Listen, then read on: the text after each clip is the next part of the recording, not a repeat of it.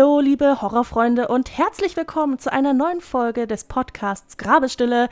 Wir sind hier, um euch ein bisschen True Crime und Horror und alles, was so ein bisschen gruselig ist, näher zu bringen. Ich bin Jess. Und ich bin Bren. Und heute haben wir mal wieder keinen True Crime Fall für euch, sondern ja, Bren, also du weißt ja, worum es geht. Als was würdest du das beschreiben? Als Creepypasta-Phänomen oder als Urban Legend-Phänomen? Hm, also ich würde eher sagen Urban Legend, weil es gibt ja, also ich weiß nicht, wie du das siehst, aber ich finde, dass das Thema hat mehr so den Realitätsvibe. Weißt du, was ich meine? Stimmt, ja. Also es ist nicht so ganz fernab von der Realität. Ja, ja, du hast recht. Okay, dann stellen wir das hier mal unter eine Urban Legend Episode. Und bevor ich ganz genau verrate, worum es heute geht, habe ich eine Frage an dich, Brand. Bist du bereit? Ja. Denk mal so an deine Vergangenheit zurück. Hast du es schon mal erlebt, dass eine Person dir gesagt hat, sie hätte dich gesehen, obwohl sie dich nicht hätte sehen können? Beziehungsweise wirst du oft mit anderen Personen verwechselt? Okay, also hm, ich habe das schon hin und wieder, dass Leute mich so ansprechen, so, hey, warst du an dem und dem Tag da und da? Und ich so, nee, ich gehe nicht aus dem Haus, ich war da nicht, keine Ahnung. Also die meinen einfach, die hätten mich gesehen, ne? Und ich war da aber nicht. Also das habe ich schon hin und wieder. Ich, deswegen, ich weiß nicht, ob ich einfach so ein Allerweltsgesicht habe, dass die Leute meinen, sie sehen mich. Aber ich habe tatsächlich so einen genauen Fall, der mir in Erinnerung springt. Das war aber nicht bei mir, sondern bei meinem Bruder. Ich werde das nie vergessen. Das war so weird. Also wir waren in Italien und wir waren shoppen. Und dann sind wir halt alle zusammen in äh, das Shopping Center und dann waren wir in so einem Klamottenladen. Und dann bin ich so mit meiner Mom abgezweigt, ne? Und irgendwann haben wir dann so meinen Bruder gesucht und haben den halt dann wieder getroffen. Und dann war da so eine Gruppe, so, so junge Italiener, ne? Und diese Gruppe junge Italiener einfach so, das ist doch der, das ist er doch, 100 Pro, das ist er. Und dann haben die Fotos von meinem Bruder gemacht. Fotos? Ist dein Bruder irgendwie ein Promi in Italien und ich weiß davon nichts? und ich dachte mir halt so, Alter, was? Also kann doch nicht sein, ne? Also ich habe mir dann gedacht, okay, vielleicht sieht er irgend so einem Promi ähnlich, den ich aber auch nicht kenne, weil ich sehe jetzt da nirgendwo Ähnlichkeit mit meinem Bruder, muss ich sagen. Aber das, das war so weird, das werde ich nie vergessen, weil die sind dem dann wirklich eine halbe Stunde durch den Laden gefolgt und haben Fotos von ihm gemacht und haben immer so geflüstert. Okay, das ist echt ein bisschen komisch, muss ich sagen. Bisschen äh, die Privatsphäre einschränkend, würde ich sagen. ja, ich fand das schon echt weird. Ja, da hatte dein Bruder wohl einen Doppelgänger. Bam, bam, bam. Gleich Überleitung zum Thema dieser Folge. Ja, wir wollen heute ein bisschen über das Phänomen Doppelgänger sprechen, weil ich finde das sehr, sehr gruselig, die Vorstellung, dass da irgendjemand rumläuft, der einfach exakt mein Gesicht haben könnte. Ja, ich finde das auch weird. Also ich muss ganz ehrlich sagen, hin und wieder sehe ich dann auch so, so Fotos von ähm, Stars und denke mir so, hä? Ist das nicht die gleiche Person? Und es sind halt zwei verschiedene Frauen zum Beispiel. Und ich dachte halt jahrelang, das ist die gleiche Person, weil die sich so ähnlich sehen. Ja, ja, das kenne ich. Also das habe ich vor allem bei Nina Dobrew, die in Vampire Diaries die Elena und Catherine spielt, und Victoria Justice, die halt in Victorious die Tori spielt. Die sind für mich ein und dieselbe Person. Das ist ein und dieselbe, das kann mir keiner sagen, dass das zwei verschiedene Frauen sind. das ist, ist eine Person für mich. Ja, aber da gibt es so einige und das sind alles so bekannte Gesichter, die man nicht auseinanderhalten kann. Ja, aber ich denke, das kommt davon, weil man halt diese Stars öfter sieht als jetzt normale Doppelgänger, würde ich sagen. Also im öffentlichen Leben hat man das wahrscheinlich öfter. Ich habe noch kein Ebenbild von mir gefunden. Hm, ist das jetzt positiv oder negativ, ne? Ja, schön, dass du fragst, denn wie wär's, wenn ich dir eine kleine Geschichte erzähle und dann fragst du mich das nochmal? Ich bin mir nicht sicher, ob ich danach noch fragen muss, aber hau einfach mal raus die Geschichte. Alles klar. Vor zwei Monaten fiel mir zum ersten Mal auf, dass irgendetwas nicht stimmte. Rückblickend hätte mir das Ganze schon früher auffallen sollen, aber damals konnte ich das alles noch gut genug entschuldigen.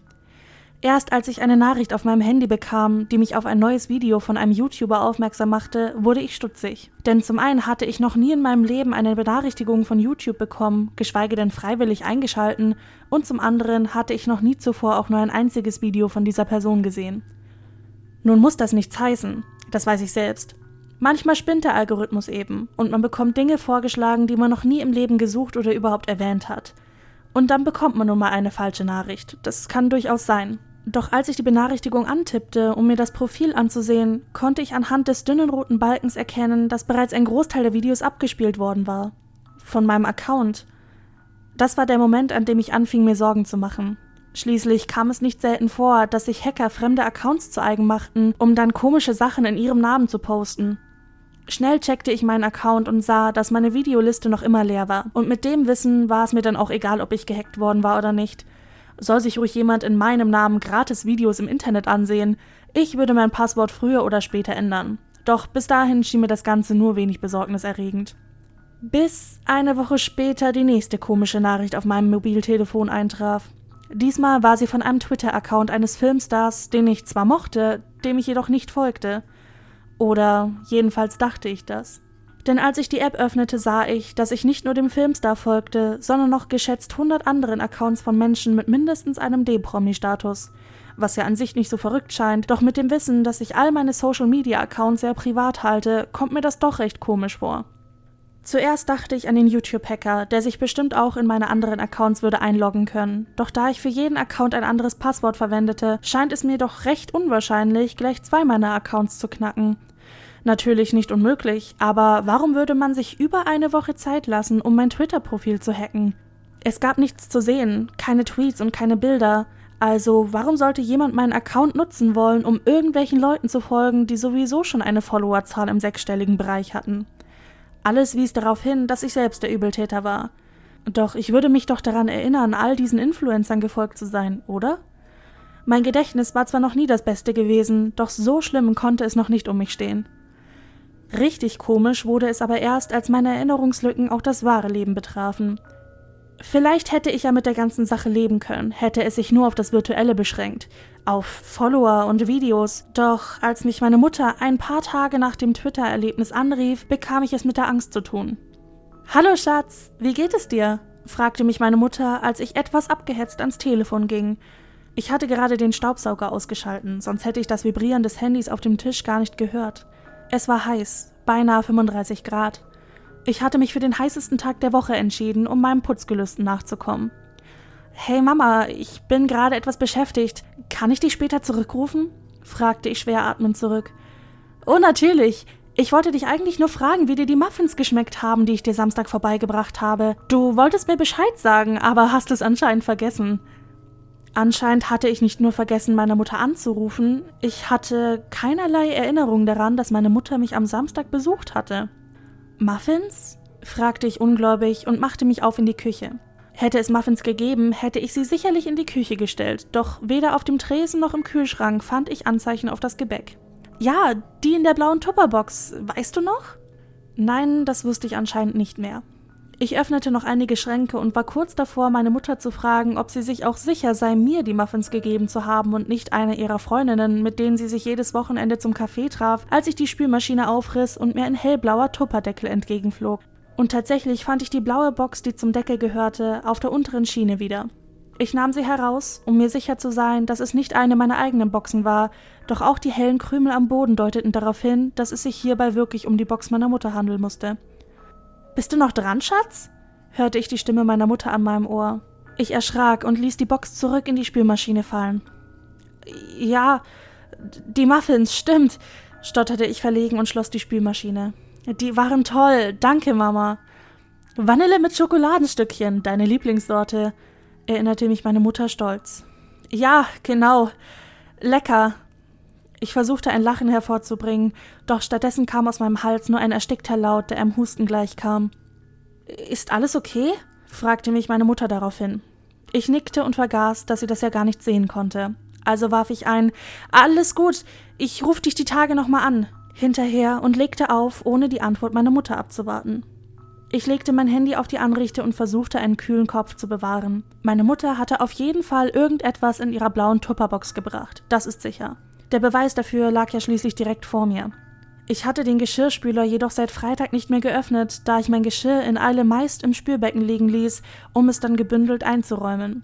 Und zu allem Übel war ich am Samstag nicht einmal zu Hause gewesen, um die Muffins anzunehmen. Ich hatte eine Doppelschicht im Diner und war von 7 bis 18 Uhr damit beschäftigt, schmutzige Tische abzuwischen und armen Touristen überteuerte und überfettete Burger zu servieren. Ich war also nicht im Haus, Wem auch immer meine Mutter die Box in die Hand gedrückt hatte, ich war es nicht. Doch ich lebte allein, und eine Mutter würde doch wissen, ob ihre Tochter vor ihr steht oder nicht. Vielleicht hatte sie sich im Tag geirrt und war an einem meiner freien Tage gekommen, und ich hatte es wie so viele Dinge in letzter Zeit vergessen. Ja, ich hatte vergessen, meine Mutter gesehen, meine Lieblingsmuffins gegessen und die Box in die Spülmaschine geworfen zu haben. Irgendetwas war hier faul. Ich konnte mir nur noch nicht erklären, was es war. Ich kam der Sache einen Schritt näher, als ich am Freitag darauf meine beste Freundin Kelly beim Einkaufen traf. Das war eine schöne Überraschung, denn ich hatte sie seit der Geburt ihrer Tochter Zoe nicht mehr gesehen. Und jetzt stieß ich mit meinem Einkaufswagen beinahe gegen ihren, als ich um die Ecke bog, um zu den Getränken zu gelangen. Die Begrüßung fiel freudig aus, und ich konnte es kaum erwarten, der kleinen Zoe zum ersten Mal in das pausbackige Gesicht zu sehen. Schon seit ich von Kellys Schwangerschaft wusste, wartete ich darauf, das kleine Ebenbild meiner besten Freundin zu sehen. Während Kelly über Kindergartenplätze und den Klatsch und Tratsch der letzten Wochen redete, beugte ich mich nach vorn, um in die Trageschale zu spitzen, in der Zoe lag. Kelly warf mir einen komischen Blick zu. Was machst du da? fragte sie mich, als meine Verrenkung denen eines Akrobaten gleichkam. Ich hab dich echt lieb, Kelly, aber ich kann dir einfach nicht zuhören, bis ich die kleine Zoe gesehen habe. Komm, ich wollte eigentlich die Erste sein, die sie sieht, und jetzt bin ich wahrscheinlich die Letzte, sagte ich lachend. Was meinst du? fragte Kelly, doch sie trat einen Schritt zurück, damit ich um den Wagen treten und dem Kind ins Gesicht sehen konnte. Du warst doch eine der ersten, neben den Hebammen und Tom natürlich. Du hast uns doch ein paar Tage nach der Entbindung besucht. Ich war so entzückt vom Anblick des Kindes, dass ich beinahe verpasst hätte, was Kelly mir sagte. Nein, habe ich nicht. Ich musste doch ein paar Extraschichten übernehmen, erinnerst du dich? Ja, aber du warst gegen Abend bei mir und meintest, dass Mel dich früher hat gehen lassen. Du hattest Zoe im Arm und ich habe sogar ein Foto von euch gemacht, sagte Kelly daraufhin und kramte ihr Handy aus der Wickeltasche. Während sie die Fotos in ihrer Galerie durchsuchte, trat kalter Schweiß auf meine Stirn. Kelly musste sich geirrt haben, ich weiß ganz genau, dass ich so gut wie jeden Tag gearbeitet habe nach Zoes Geburt. Ich hatte mich noch so schrecklich darüber aufgeregt, dass mein Boss Mel keinen Ersatz für mich finden konnte, und Kelly meinte noch, ich solle mir keinen Stress machen, dass ich Zoe früh genug sehen würde. Während ich noch panisch überlegte, ob sich in meiner Erinnerung nicht doch noch ein Fetzen dessen befand, was ich angeblich getan hatte, hielt Kelly mir das Display ihres Handys unter die Nase. Die kleine Zoe mit ihrer stolzen Tante Marina, sagte sie mit einem Lächeln. Sie sagte meinen Namen, doch die Frau auf dem Display, das war nicht ich. Sie sah mir zum Verwechseln ähnlich, doch das war nicht ich. Es dauerte eine Sekunde, bis ich das realisierte. Alles passte so perfekt ins Bild, dass ich beinahe selbst davon überzeugt war, auf dem Bild zu sein, doch es fehlte ein entscheidendes Detail. Am Tag vor Zoes Geburt hatte ich mich so stark mit meinem Glätteisen verletzt, dass ich mir Verbrennungen zweiten Grades zugezogen hatte. Ich musste die Wunde sogar ärztlich versorgen lassen. Noch heute hatte ich einen grausigen roten Fleck an der Stelle, wo die Haut noch nicht vollständig vernarbt war, und mit den Haaren in einem Zopf gebunden, hätte man diese Wunde definitiv sehen müssen. Oder ein Pflaster, verdammt. Aber da war nichts. Mein Hals schien makellos, genau wie das Lächeln auf meinem Gesicht. Ich hielt die Luft an. Wie sollte ich Kelly sagen, dass die Frau auf dem Bild nicht ich war? Dass sie einer Fremden, die beinahe eins zu eins aussah wie ich, ihr Kind anvertraut hatte? Sie würde mir nicht glauben. Ich glaubte mir ja selbst kaum, und hätte es dieses Foto nicht gegeben, so hätte ich wahrscheinlich auch diese Sache auf meine schlechte Erinnerung abgespeist. Aber egal wie ich die ganze Situation auch drehte, ich fand keine logische Erklärung für alles. Zuerst das Telefonat mit meiner Mutter und jetzt das? Was hatte das zu bedeuten? Oh, ja, natürlich, sagte ich schließlich und zwang mich zu einem Lächeln. Tut mir leid, Kers, ich bin in letzter Zeit etwas neben der Spur. Wundert mich nicht so viel, wie du arbeitest, kommt es von Kelly. Du brauchst mal eine Pause. Ein paar Tage frei und so. Du hast recht, seufzte ich. Das hatte sie wirklich. Je länger ich über dieses Foto nachdachte, desto mehr wurde mir bewusst, wie überfordert ich war. Ich muss jetzt weiter, sagte Kelly schließlich, und nach einer kurzen Verabschiedung schoben wir unsere Einkaufswägen aneinander vorbei. Ich traute mich nicht noch einmal zu Zoe zu sehen. Bevor ich jedoch weitergehen konnte, hielt Kelly mich noch einmal auf. Steht unsere Verabredung am Montag noch? fragte sie. Ich musste sie wohl sehr verwirrt angesehen haben, denn sie fügte hinzu Wir sind zum Abendessen verabredet, du Dummerchen. Sie verdrehte lächelnd die Augen. Du solltest dir echt einen Kalender anschaffen. Ich tat so, als würde ich mich daran erinnern, und in diesem Moment kam mir eine entscheidende Idee. Oh, verdammt. Es tut mir leid, Kelly, aber ich habe meiner Mutter versprochen, ihr beim Backen zu helfen. Da ist dieses Kirchentreffen nächste Woche und Mama hat versprochen, ewig viel Gebäck mitzubringen und jetzt kommt sie ohne meine Hilfe nicht mehr hinterher. Du kennst sie doch. Log ich. Ich setzte noch ein enttäuschtes Seufzen obendrauf, um mein Schauspiel glaubhafter zu machen. Kelly gab mir ein Du bist so gut für diese Welt Blick und winkte schließlich ab. Das lasse ich nochmal durchgehen, sagte sie, aber nur wenn du versprichst, dich auch zu amüsieren.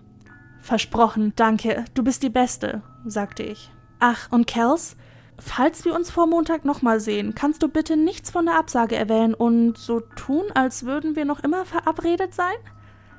Pure Verwirrung trat in Kellys Blick, als sie ihren Mund öffnete, um mir endlos viele Fragen zu stellen, doch ich unterbrach sie, bevor sie irgendetwas sagen konnte. Bitte, frag lieber nicht. Ich erzähl dir alles später, aber es gibt da so etwas, was ich ausprobieren möchte, so etwas wie ein soziales Experiment. Ja, genau, ein Experiment. Und dafür ist es wichtig, dass du genau das machst, was ich dir gerade gesagt habe, okay? Kelly schien kurz darüber nachzudenken. Dies war nicht die erste komische Bitte meinerseits, die sie in den zwölf Jahren unserer Freundschaft erhalten hatte, und so schien sie auch diese nicht besonders zu hinterfragen. Also einfach so tun, als würden wir uns weiterhin sehen, aber nicht kommen? Mann, auf die Erklärung bin ich ja mal gespannt, sagte sie schließlich. Ich hätte sie in diesem Moment am liebsten umarmt. Gelobet seien die Freunde, die dir blind vertrauen können. Nun konnten wir uns endlich verabschieden und ich konnte meinen Einkauf beenden. Die ganze Zeit über dachte ich an dieses Foto, es sah so normal aus und genau das machte mir Angst. Hätte ich mich nicht verbrannt, hätte ich niemals einen Unterschied zwischen mir und der Frau auf dem Bild erkennen können. Der Gedanke bereitete mir Gänsehaut. An diesem Tag ging ich nicht mehr zur Arbeit. Ich vergaß sogar gänzlich, mich abzumelden, und als mir Mel eine Nachricht sendete, meldete ich mich für den Rest der Woche und die gesamte folgende Woche krank. Mein Gehirn klammerte sich noch immer daran, dass es für diese ganze Sache eine Erklärung geben musste. Und ich wusste auch schon, wie ich dieser ein Stück näher kommen konnte. Das Wochenende zog sich wie Kaugummi daher, und es schien, als würde jede Stunde gut doppelt so lange andauern, wie sie wirklich war. Und trotzdem fühlte ich mich nicht bereit, als Montag schließlich eintraf. Ich hatte die ganzen Details noch im Supermarkt mit Kelly abgeklärt. Jedenfalls das wann und wo. Und so stand ich dann schließlich um 17 Uhr ein paar Meter entfernt von unserem Lieblingsitaliener in der Innenstadt. Ich hatte mich auf eine der Bänke gesetzt, die das Restaurant anvisierten, doch von einer Reihe an Zierpflanzen verdeckt wurde. Ich musste mich in ungemütliche Positionen drehen, um durch die grünen Blätter zu spitzen. Ich war eine Stunde zu früh gekommen. Zu Hause hielt ich es nicht mehr aus. Ich fühlte mich von meinem eigenen Spiegelbild verfolgt und verpönt, und außerdem wollte ich sicher gehen, dass ich auf jeden Fall früher hier wäre, als wer auch immer gleich auftauchen würde, um sich mit meiner besten Freundin zu treffen. Ich trug eine übergroße Jacke, in der ich so sehr schwitzte wie schon lange nicht mehr, und eine Sonnenbrille. In diesem Aufzug fühlte ich mich wie in einem Klischeespionagefilm. Der Gedanke daran ließ mich lächeln, doch dieses verschwand wieder, als ich eine schlanke Frau mit blonden Haaren auf das Restaurant zugehen sah. Sie trug eine übergroße olivgrüne Jacke und schwarze Shorts und eine Sonnenbrille im Gesicht, verdeckt von glatten blonden Haaren. Sie trug meine Klamotten, meine Brille und ihre Haare lagen genauso wie meine. Ich sah sie jedoch nur von der Seite und so konnte ich meine Theorie nicht zu 100% bestätigen. Am liebsten wäre ich aufgestanden, um mir die Frau von vorne anzusehen, doch irgendetwas hielt mich fest. Es war, als hätte sich die Bank unter mir zu Eis verwandelt und ich wäre festgefroren. Die Kälte, die sich durch meinen Körper bahnte, passte ziemlich gut dazu. Die Frau hätte sich nicht umdrehen müssen. Egal, was meine Rationalität mir auch sagte, ich wusste bereits, womit ich es zu tun hatte. Teilweise jedenfalls, denn glauben wollte ich das Ganze noch immer nicht. Ich presste meine Augen zusammen, um meine Gedanken für einen Moment ruhig zu halten. Ich musste mich konzentrieren. Und in diesem Moment drehte sich die blonde Frau um. Nein, ich drehte mich um. Denn jetzt, wo ich ihr ins Gesicht sah, war ich mir sicher, dass sie mein absolutes Ebenbild verkörperte. Ich sah sie nur aus der Ferne, doch das genügte schon, um mein mulmiges Gefühl, welches sich immer weiter ausgebreitet hatte, seit die Frau aufgetaucht war, zu bestätigen. Die Fremde ließ ihren Blick durch die Gegend schweifen, wahrscheinlich auf der Suche nach Kelly, und plötzlich trafen sich unsere Augen durch die grünen Blätter der Pflanze, hinter der ich mich versteckte.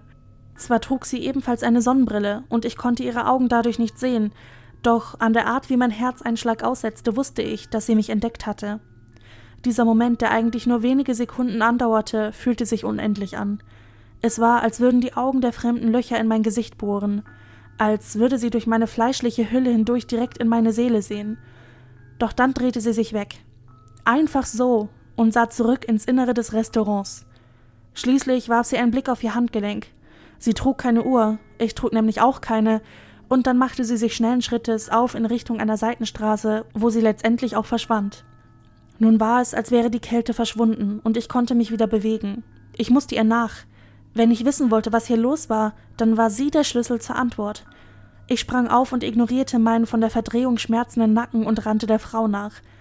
Ich rannte vorbei an komisch dreinblickenden Passanten und bog in die Seitenstraße ein, doch weit und breit war niemand zu sehen. Die lange Gasse war menschenleer, rechts und links nur alte Wohnhäuser, die dicht an dicht keinen Platz für Verstecke ließen. Verdammt, wo zum Teufel war sie hin? Ich hatte mich auf jeden Fall nicht versehen.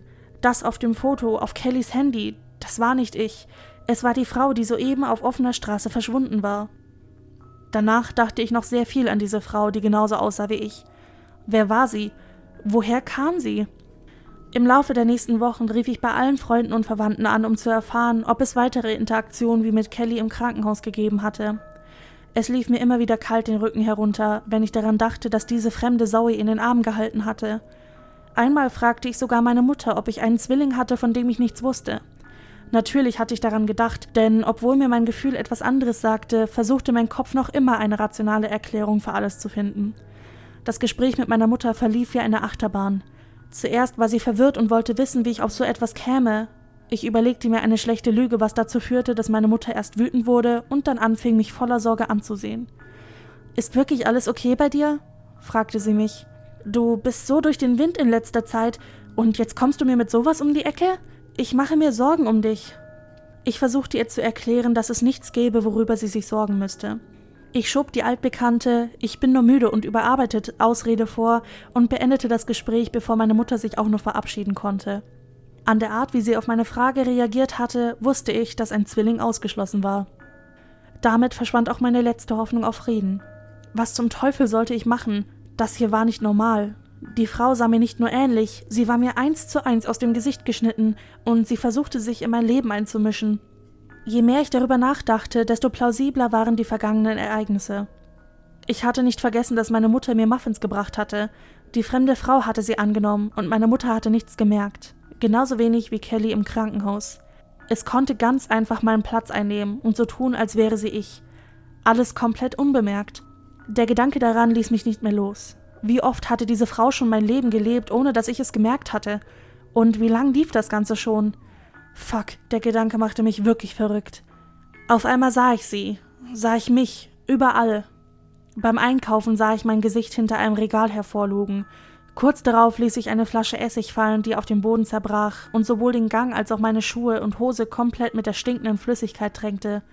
Danach sah ich sie in so gut wie jedem Geschäft an den Straßenecken, an denen ich vorbeifuhr und manchmal sogar vor meinem Küchenfenster. Sie kauerte hinter einem Busch und dachte, ich würde sie nicht sehen, aber ihr Kopf war da, mit meinen Augen, kerzengerade an der Seite des Busches. Wie unnatürlich sie sich verdreht haben musste, um mich von dieser Position aus zu beobachten. Ja, sie beobachtete mich. Sie verfolgte mich seit dem Moment, an dem ich sie das erste Mal gesehen hatte. Irgendwann war ich mir nicht einmal mehr sicher, dass mein Spiegelbild mein eigenes war. Deshalb hängte ich sie ab. Alle Spiegel und alles, was ich spiegeln konnte, hängte ich ab. Ich wollte mich nicht sehen. Woher sollte ich auch wissen, dass es wirklich ich war? Immer wenn ich es schaffte, sie zu entdecken, passierten schreckliche Dinge. Es fing alles ganz harmlos an. Jetzt im Nachhinein glaube ich, dass auch der Essigunfall damit zu tun hatte. Danach zerbrach ich noch viele weitere Sachen. Teller und Gläser, kleine Figuren und mehr. Alles nicht so schlimm und definitiv ersetzbar. Und dann, kurz nachdem ich sie eines Abends an der Straßenecke auf dem Weg zum Waschsalon sah, klemmten die Bremsen meines Autos. Ich war kurz vor einer roten Ampel und hatte versucht, langsamer zu fahren, um noch rechtzeitig halten zu können. Doch egal wie viel Kraft ich anwendete, um das Pedal zu drücken, es funktionierte nicht. Es bewegte sich kein Millimeter und das Auto wurde nicht langsamer. Ich stemmte mich dagegen, doch das Pedal blieb an Ort und Stelle. Ich schrie, als ich über die rote Ampel raste, und von allen Seiten brach ein großes Hubkonzert aus. Ich hörte Bremsen quietschen und sah mich bereits im hohen Bogen durch die Frontscheibe schmettern, doch der Gegenverkehr geriet ins Stocken und ich konnte gerade so einem von der Seite anfahrenden Audi ausweichen, dessen Fahrer mich wütend anschrie. Ich schaffte es über die Kreuzung und sobald ich wieder auf offener Straße war, funktionierten meine Bremsen auch wieder. Ich suchte nach der fremden Frau im Rückspiegel, doch sie war bereits verschwunden. Ich bin nicht verrückt. Ich weiß, dass sie etwas damit zu tun hatte. Ich kann von Glück reden, damals nicht gestorben zu sein. Ich verlor lediglich meinen Führerschein für ein paar Monate und musste ein saftiges Bußgeld zahlen. Schmerzhaft, aber noch zu verkraften. Natürlich habe ich irgendwann versucht, diese Frau zu finden und zu konfrontieren. Ich konnte ja nicht ewig damit leben, von ihr verfolgt und verflucht zu werden. Doch jedes Mal, wenn ich ihr irgendwie näher kam, verschwand sie. Das fiel mir auf, als ich am dritten Tag, an dem ich sie in meinem Garten sehen konnte und sich kurz darauf mein Fernseher ohne Grund von der Halterung an der Wand löste und in mehrere Einzelteile zerbrach, genug hatte. Rasend vor Wut und Frustration rannte ich durch die Vordertür hinaus in den Garten. Ich suchte den gesamten Rasen, jeden Busch, jeden Baum gründlich ab, bevor ich akzeptieren musste, dass sie weg war. Und so lief es jedes Mal, wenn ich sie suchte. Wenn ich sie im Supermarkt hinter einem anderen Regal sah, brauchte es lediglich die paar Sekunden, in denen ich darauf zuging, damit sie wieder verschwinden konnte. Nicht nur einmal brachte ich meine Frustration verbal hervor und erntete dafür verstörte Blicke von anderen Einkäufern. Schließlich gab ich es auf, diesem Ding hinterher zu jagen. Es war schneller als ich. Das Rollo in der Küche habe ich irgendwann dauerhaft geschlossen, damit ich sie nicht sehen muss. Aber sie findet andere Wege, andere Fenster, durch die sie mich beobachten kann. Auch wenn ich die Wohnung mittlerweile komplett abgedunkelt habe, so spüre ich, wie sie mich anstarrt. Einkaufen gehe ich nur noch selten und kaufe dann Lebensmittel, die sich lang halten, damit ich meinen nächsten Ausflug so weit wie möglich hinauszögern kann. Denn sobald ich einen Fuß nach draußen setze, sehe ich sie wieder. Und dann wird sie versuchen, mich umzubringen. Ich weiß es. Sie hat es versucht, die letzten Tage hat sie mir eine Stolperfalle nach der anderen beschafft. Wortwörtlich wie auch metaphorisch. Ich muss sie nicht einmal mehr sehen dafür. Sie stellt die Möbel um, wenn ich schlafe, damit ich im Dunkeln darüber stolpere. Vielleicht soll ich mir ja das Genick brechen. Sie vertauscht auch meine Medikamente im Badezimmer. Jeden Tag liegen sie umgetauscht oder an einem ganz anderen Ort, damit ich die falschen nehme. Ich weiß nicht einmal, wie lange es her ist, seit ich meine Mutter, Kelly oder irgendjemanden sonst gesehen habe. Niemand ruft an, Niemand kommt vorbei und immer wenn ich das Handy zum Ohr führe, ist die Verbindung weg. Aber es funktioniert noch, denn in letzter Zeit klingelt es alle paar Stunden. Auch wenn ich das Handy auf lautlos stelle, so klingelt es trotzdem. Doch wenn ich den Anruf annehme, höre ich das Tuten des Freizeichens. Ich weiß, dass sie das alles inszeniert. Nur die Mailbox geht noch. Komischerweise gehen alle eingehenden Anrufe direkt auf den Anrufbeantworter, aber überraschend tut mich das ganz und gar nicht. Es will nicht, dass ich mit anderen reden kann. Und dadurch weiß ich auch, was es vorhat. Denn während ich in diesen verschissenen Wänden vor mich hin vegetiere, lebt es mein Leben und niemandem fällt auch nur irgendetwas auf. Mel hat letzte Woche angerufen. Er ist traurig über meine Kündigung und wünscht mir viel Glück für die Zukunft. Ich hätte meinen Job nie gekündigt. Ich brauchte das Geld. Vor ein paar Tagen hörte ich eine Nachricht von meiner Mutter ab. Sie sagt mir, wie sehr sie sich über das Geschenk gefreut hat, welches ich ihr zum Geburtstag vorbeigebracht habe. Natürlich war ich nicht dort. Selbst wenn ich mich daran erinnert hätte, ihr zum Geburtstag zu gratulieren, ich hätte sie nicht einmal anrufen können. Manchmal öffne ich die Vordertür, um zu sehen, ob sie noch auf der anderen Straßenseite steht und hinter eine Laterne huscht, sobald sich unsere Augen treffen. Jedes einzelne verdammte Mal ist es, als würde ich in einen Spiegel starren. Gerade als ich mal wieder die Tür schließe, um ihr Gesicht aus meinem Gehirn zu vertreiben, hallt ein lauter Knall, gefolgt von splitterndem Glas durch den Flur. Wäre ich nicht schon so an herunterfallende Gegenstände gewöhnt, hätte ich mich zu Tode erschrocken. Ich drehe mich um und sehe, dass der körperlange Spiegel gegenüber der Garderobe auf dem Boden liegt. Das Bettlaken, mit dem ich versucht habe, ihn zu bedecken, liegt halb unter, halb über den großen Splittern der spiegelnden Oberfläche. Ich seufze. Sieben Jahre Pech. Ich knipse das Licht an, um mich im Dunkeln nicht auch noch an einer Scherbe zu schneiden. Dass ich hier ausblute, könnte ihr wohl so passen. Ich wickele das Bettlaken um meine Finger und nehme die erste große Scheibe in die Hände. Ohne es zu wollen, sehe ich hinein. Ich sehe schrecklich aus. Seit Tagen habe ich nicht geduscht und meine sonst so schönen Haare fallen mir strähnig ins aufgedunsene Gesicht. Meine Augen zeigen den Schmerz der letzten Tage, die schlaflosen Nächte. So traurig sehen sie mich an, dass ich mich fast nicht mehr wiedererkenne. Und als die Frau im Spiegel den Kopf zur Seite dreht und sich ihr Mund zu einem hungrigen Grinsen verzerrt, würde ich am liebsten sterben.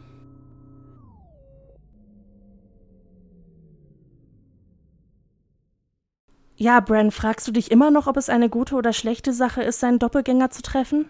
Nee, ich glaube, die, die Frage hat sich geklärt. Ich persönlich würde da eher darauf verzichten wollen. Ich weiß nicht, wie das bei dir ist. Ja, äh, ich passe, danke.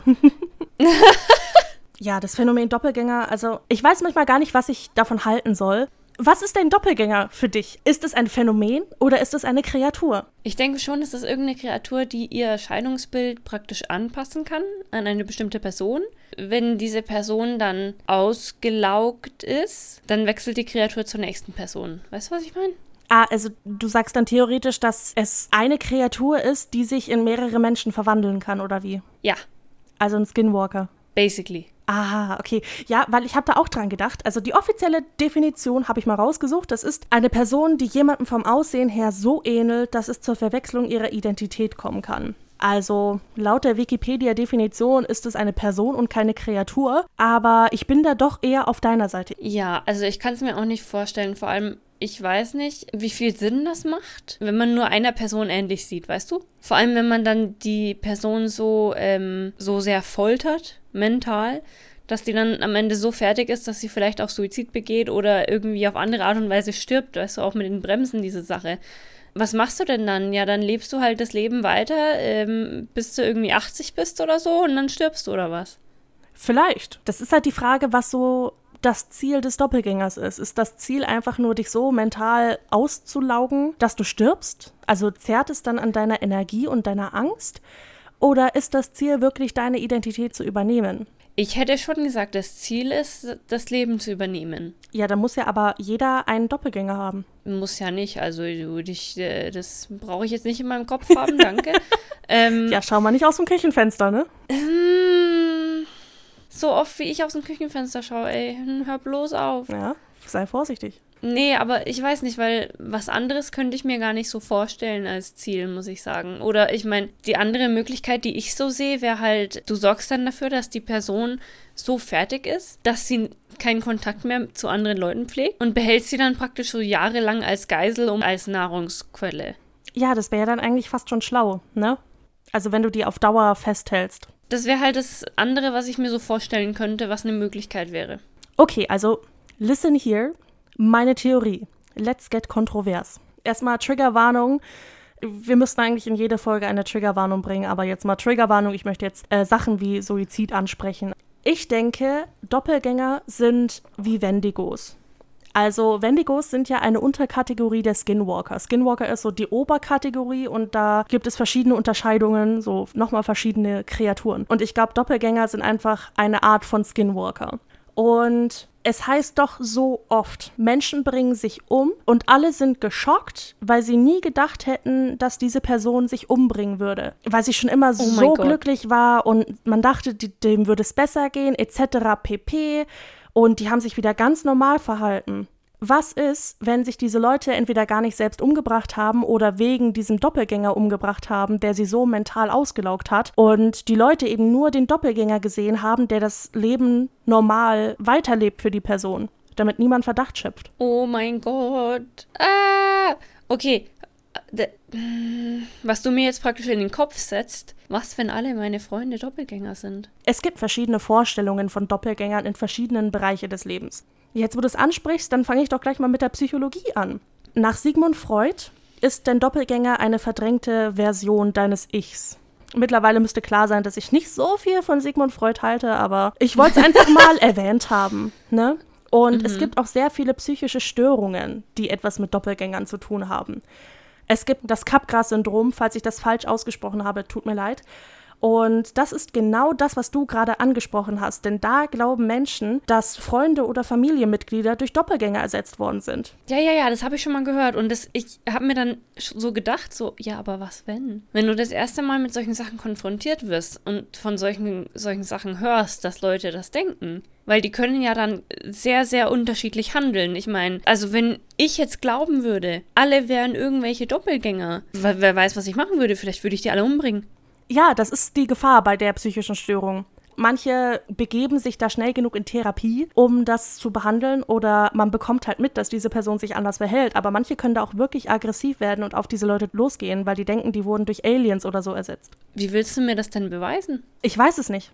Weil wenn, wenn der Doppelgänger praktisch ein Teil von, von deiner Psyche ist, dann könnte der, die das, dich ja studieren und das alles lernen und so. Aber irgendwo was, wenn sich einfach so ein Teil von deiner Psyche abseilt und sich selbst so als Kreatur bildet?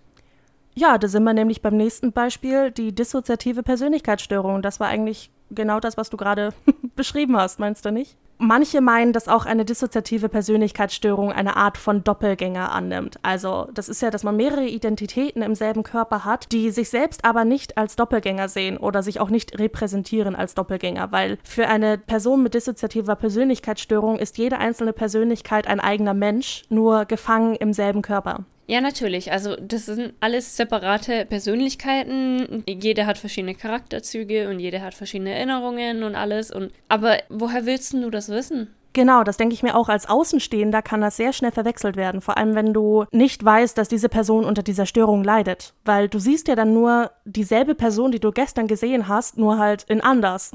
Ja, genau. Aber diese, die Person selber weiß das ja vielleicht auch nicht. Das ist ja ganz oft der Fall, würde ich jetzt mal behaupten, dass du besonders in, im Anfangsstadium merken die Leute das ja selber überhaupt nicht. Das fängt dann damit an, so ich kann mich nicht dran erinnern, dass ich das gemacht hätte, weil es halt die andere Person in dir gemacht hat, ne? Und für die außenstehenden Leute, wie sollen die das denn mitbekommen? Weil vielleicht sind ja die Unterschiede zwischen den einzelnen Persönlichkeiten nur so fein, dass du das gar nicht mitbekommst ja, es ist halt irgendwo eine Entfremdung deiner selbst. Es gibt noch ein schönes Wort für das alles, Autoskopie. Das sind Phänomene des sich selbst Sehens. Und das tritt zum Beispiel auf, wenn man sich selbst so unvorbereitet oder plötzlich auf Aufnahmen sieht oder hört. Und das habe ich jetzt auch schon öfter mal erlebt, beziehungsweise halt durch den Podcast. Man hört sich selbst. Wenn ich edite, ich höre mich selbst.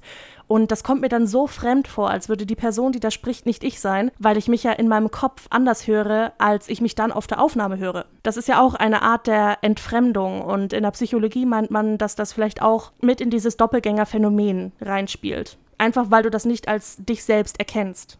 Naja, weil du hörst dich ja anders als sonst, ne? Und du siehst dich ja auch anders. Ja, natürlich gibt es das noch in vielen anderen Bereichen. Möchtest du aussuchen, mit welchem ich als nächstes weitermache? Was steht mir denn so zur Auswahl? Wir haben einmal Doppelgänger in der Mythologie, Doppelgänger in der Esoterik, Doppelgänger in der Natur, Doppelgänger in der Politik und Doppelgänger im Paranormalen. Okay, ich würde mal anfangen mit äh, Natur und dann Mythologie und dann kannst du weitermachen, wie du willst. Doppelgänger in der Natur sind eigentlich super einfach erklärbar. Eineige Zwillinge zum Beispiel. Sehen gleich aus, verhalten sich meistens auch recht gleich, einfach weil sie gleich aufgewachsen sind. Natürlich gibt es die Fälle, wo die sich komplett unterscheiden, der gute und der böse Zwilling sozusagen. Und mit dem Fortschreiten der Technologie hat sich natürlich das mit den Doppelgängern auch noch ausgebreitet, mit Klonen und die, ich sag jetzt mal, sehr gruseligen Deepfakes, die es da draußen im Internet gibt. Da ist das Motiv des Doppelgängers nur bedingt gegeben, da ja die Frage nach der Identität nicht besteht. Man weiß genau, dass diese Person eine eigenständige Person ist. Ja, also es ist nicht irgendwo als Frage offen, ob es nur eine Person ist. Ja, ganz genau. In der Mythologie werden Doppelgänger mehr als Schatten gesehen, die ein Spiegelbild deiner Seele sein sollen. Dein zweites Ich sozusagen, das im Reich der Schatten angesiedelt ist. Das ist meistens keine gute Sache, denn das Reich der Schatten und allgemein die Schatten werden mit Tod, Nacht und Dunkelheit assoziiert. Sie sagen aber auch, dass der Schatten natürlich ein Teil eines jeden Menschen ist. Also jeder von uns hat einen Schatten ist eigentlich alles recht logisch. Aber jetzt wird es kompliziert, denn in der nordischen Mythologie glaubt man, dass ein Doppelgänger du selbst bist, nur aus einer anderen Zeit. Menschen hören dann zum Beispiel, noch bevor du etwas gesagt hast, dass du es gesagt hast. Oder sehen dich an einem Ort, den du erst später besuchen wirst. Und daher kommt dieses Doppelgänger-Dasein. Also die sagen, es gibt mehrere Leben, die sich alle gleichzeitig, aber zeitversetzt abspielen. Und wenn du deinen Doppelgänger siehst, beziehungsweise wenn jemand deinen Doppelgänger sieht, sieht er einfach nur dich aus einer anderen Zeitlinie. Es ist ein bisschen kompliziert, finde ich, aber sehr interessant. Ich finde das sehr interessant, aber ein bisschen creepy. Ja, aber das ist ja eigentlich noch der harmloseste Ansatz, finde ich. Ja, aber ich meine, who's to say, dass dann nicht zwei gleichzeitig existieren können? Was, wenn dann der eine dann in der einen Zeit halt bleibt und dann hast du halt parallel zwei Weiterleben. Ja, ich glaube, das ist nicht gut. Also. Meinst du? Mit dem Zeitspektrum sollte man nicht spielen. Aber allein der Gedanke ist halt creepy. Also allgemein mit diesem ganzen Doppelgängerzeug. Stell dir vor, ich bin jetzt hier und nehme diesen Podcast auf, ne? Und in der Zwischenzeit ist irgendwo ein anderes Ich und chillt bei irgendwem. Das kann man nicht wissen, ne? Dann gibt es auch noch den Doppelgänger in der Esoterik. Ich sage jetzt mal, die Beschäftigung mit dem Phänomen des Doppelgängers fand sowohl in der Esoterik als auch im Spirituismus statt, sehr viel sogar. Und es hat sogar Einflüsse auf die Gedankenwelt der Neoromantik und des früheren Science Fiction gegeben. Es gibt da die Radiästhesie, ich hoffe, das habe ich auch nicht falsch ausgesprochen. Das ist eben die Lehre von angeblicher Strahleneinwirkung auf Organismen. Und die besagt, dass Doppelgänger eher bioplasmatische Körper sind oder energetische Erscheinungsformen des Menschen, die Krankheiten wahrnehmen, noch bevor sie messbar sind. Es glaubt eher an so eine Energie, die dein Doppelgänger ist. Also so, als wäre das irgendwie deine Aura. Sozusagen einfach eine Energie, die sich aber von dir abspaltet. Eine Energie, die von dir kommt, sich abspaltet und dir dann sagt, hey, du hast Krebs. Also ich glaube nicht, dass die da wörtlich in dir hockt und sagt, du hast Krebs, aber so in etwa kann man sich das vielleicht vorstellen.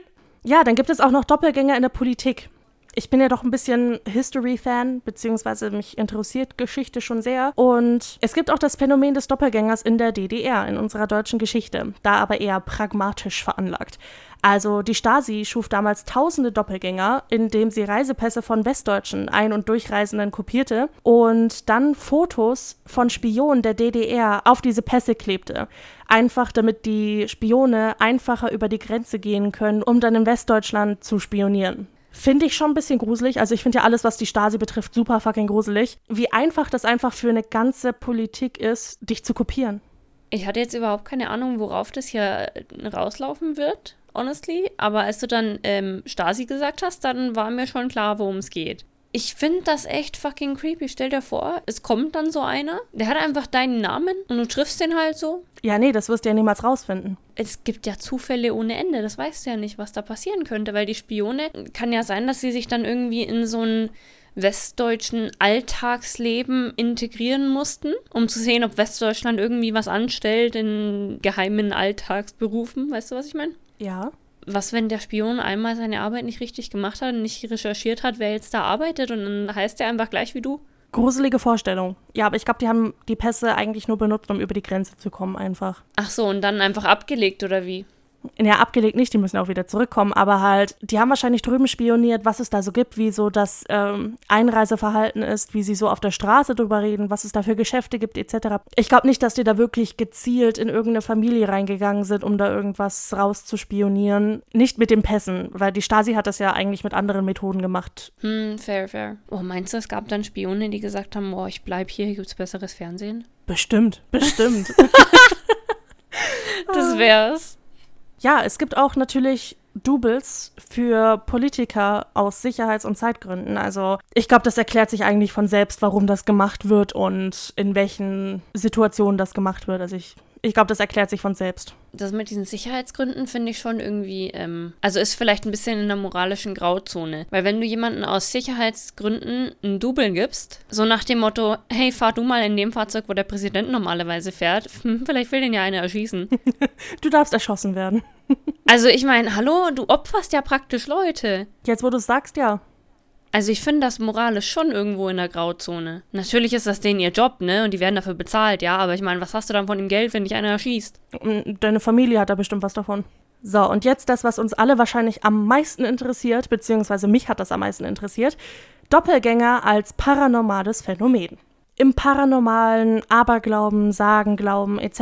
ist ein Doppelgänger eine wortwörtliche Kopie deiner selbst, die dir äußerlich sowie vom Verhalten her so ähnlich ist, dass nicht mal deine engsten Freunde und Verwandten den Unterschied merken würden. Allgemein einen Doppelgänger zu sehen von dir selbst bedeutet, dass Unglück und letztendlich der Tod bald auf dich zukommen werden.